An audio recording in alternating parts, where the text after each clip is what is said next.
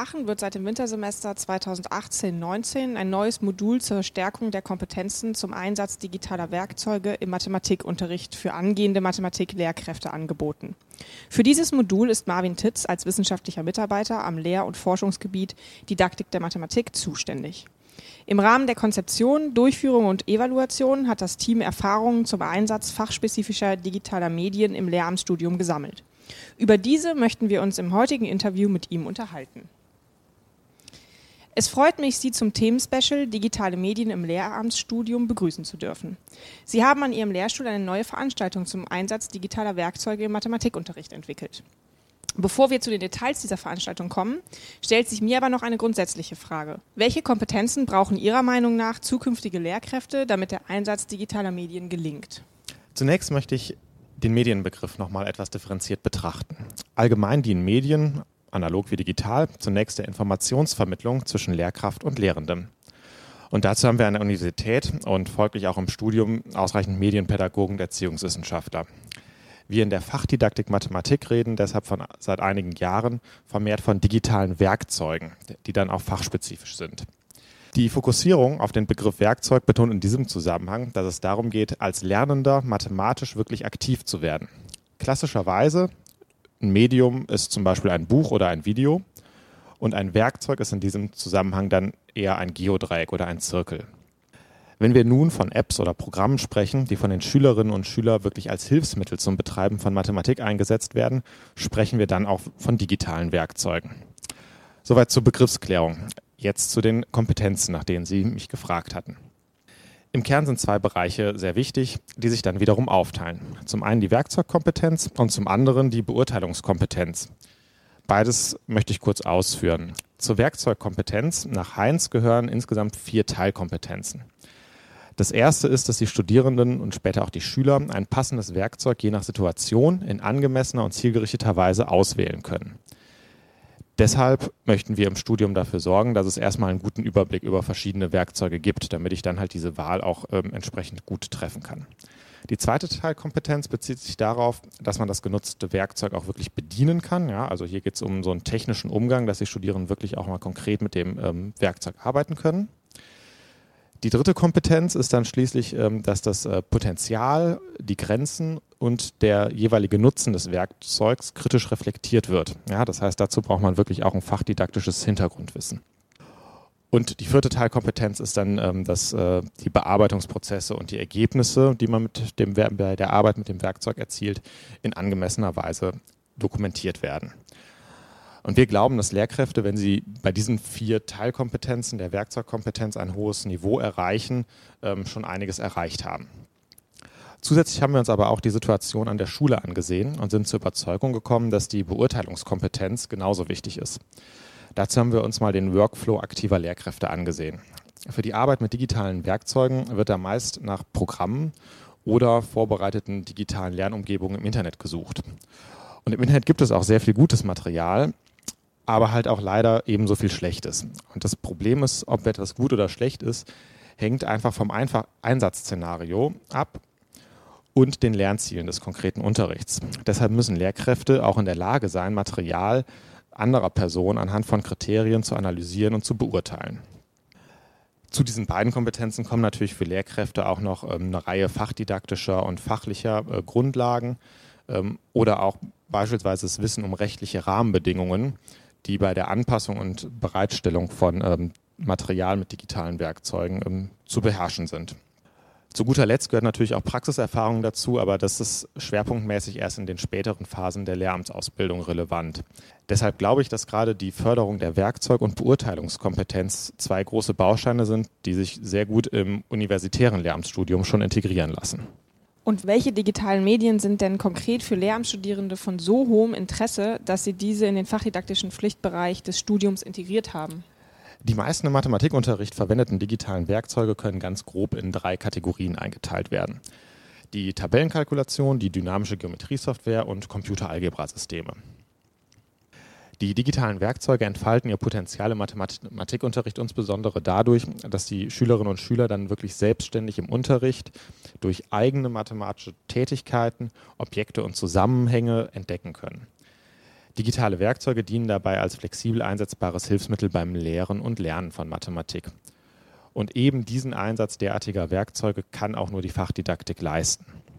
Beispiele für einen äh, Einsatz sind bei dynamischer Geometriesoftware, dass die Schülerinnen und Schüler interaktiv mit den geometrischen Objekten arbeiten können. Sie können zum Beispiel Vermutungen oder Zusammenhänge direkt überprüfen. Was passiert mit dem Umfang eines Kreises, wenn ich den Radius ändere? Mit digitalen Werkzeugen kann das direkt selbst ausprobiert werden, zum Beispiel den Radius mit den Fingern direkt auf dem Tablet oder Handy variieren und dann überlegen, welcher Zusammenhang oder welche Formel dem zugrunde liegen könnte. Weitere Möglichkeiten gibt es heutzutage auch durch integrierte Argument Reality-Komponenten. Dreidimensionale Objekte können praktisch auf den Tisch gestellt werden und von allen Seiten betrachtet werden. Sinnvoll ist es, wenn ich in der Mittelstufe die Oberfläche von dreidimensionalen Körpern berechnen möchte oder in der Oberstufe auch, wenn ich mit Vektoren oder Ebenen ganz anders arbeiten kann, weil ich mich dann direkt im Koordinatensystem im Raum bewegen kann. Sie verstehen unter dem Begriff der Werkzeugkompetenz eine ganze Reihe unterschiedlicher Teilkompetenzen. Wie fördern Sie diese Kompetenzen denn in Ihrer Lehrveranstaltung zum Medieneinsatz? Unsere neu konzipierte Lehrveranstaltung besteht primär aus einer Präsenzveranstaltung und einer Prüfungsleistung. In dieser Präsenzveranstaltung, auf die ich zunächst eingehe, gibt es echte Arbeitsphasen, in denen die Studierenden dann auch mit den unterschiedlichen Werkzeugen wirklich arbeiten können. So ermöglichen wir einen Einstieg in viele verschiedene Werkzeuge und möchten dadurch auch einen Erstkontakt ermöglichen, der Hürden abbaut. Zusätzlich lassen wir die Studierenden im Rahmen der Prüfungsleistung mit einem Werkzeug ihrer Wahl einen Lernpfad entwickeln. Ähm, Lernpfad ist dabei eine internetbasierte Lernumgebung, in der die Schülerinnen und Schüler eigenverantwortlich entlang eines vorstrukturierten Pfades interaktive Materialien bearbeiten können. Beides soll dazu beitragen, dass die Studierenden wirklich auch ein Werkzeug bedienen können. Eine andere Werkzeugkompetenz war ja die äh, angemessene und zielgerichtete Auswahl und die Reflexion der Grenzen und des Nutzen des einzelnen Werkzeugs. Dazu ist natürlich fachdidaktisches Hintergrundwissen zunächst wichtig. Dies bringen wir den Studierenden durch frontale Inputs in der Präsenzveranstaltung näher. So werden aktuelle Ergebnisse aus der fachdidaktischen Forschung vorgestellt und auch kritisch diskutiert.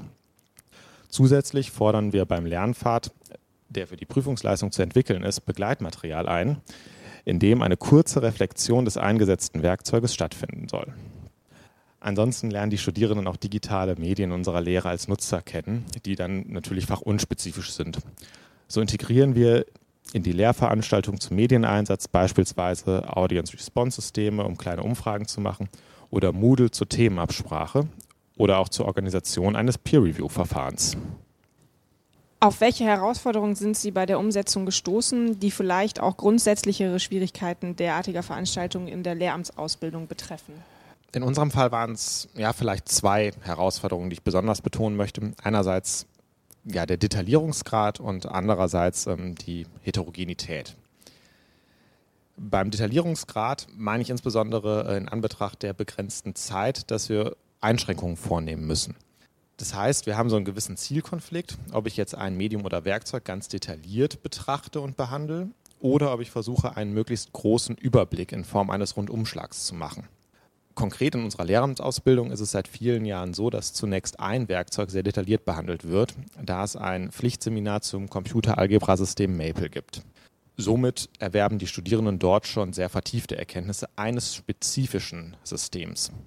Zusätzlich wird auch in allen didaktischen Veranstaltungen am Rande immer der Einsatz von digitalen Werkzeugen mitgedacht. Aber wir haben die Erfahrung gemacht, dass das offensichtlich nicht gereicht hat, um die Studierenden entsprechend auszubilden. Deshalb gibt es in unserer neuen Lehrveranstaltung gegen Ende des Studiums jetzt diesen Rundumschlag, mit dem wir die Werkzeuge kategorisieren und absolvierte Studienelemente auch einordnen. Aber auch hier ist der richtige Detaillierungsgrad wichtig. Eine Mischung aus einfachen Einführungen und punktuell vertieften Auseinandersetzungen. Dabei darf die Lehrveranstaltung einerseits zu keiner reinen Bedienerschulung werden, aber andererseits auch nicht zur reinen Diskussionsform über Medien, in der nur auf einer Metaebene gesprochen wird. Aber klar ist natürlich auch, bei diesem Zielkonflikt kann es auch nur einen Kompromiss geben, der mal besser oder leider auch mal schlechter gelingt. Zur zweiten Herausforderung der großen Heterogenität, die treffen wir in dieser Veranstaltung verstärkt vor. Zum einen liegt es daran, dass die Lehrveranstaltung im letzten Mastersemester ist, sodass die Studierenden vorab dank des Praxissemesters in Nordrhein-Westfalen schon mehrere Wochen Schulerfahrung haben, die einfach sehr unterschiedlich sind.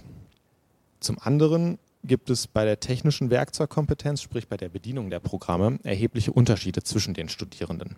Einen ähnlichen Effekt kennt man auch beispielsweise aus dem Informatikunterricht schon länger. Auch hier wurde mehrfach festgestellt, dass die Unterschiede deutlich größer sind als in anderen Fächern und Kompetenzbereichen.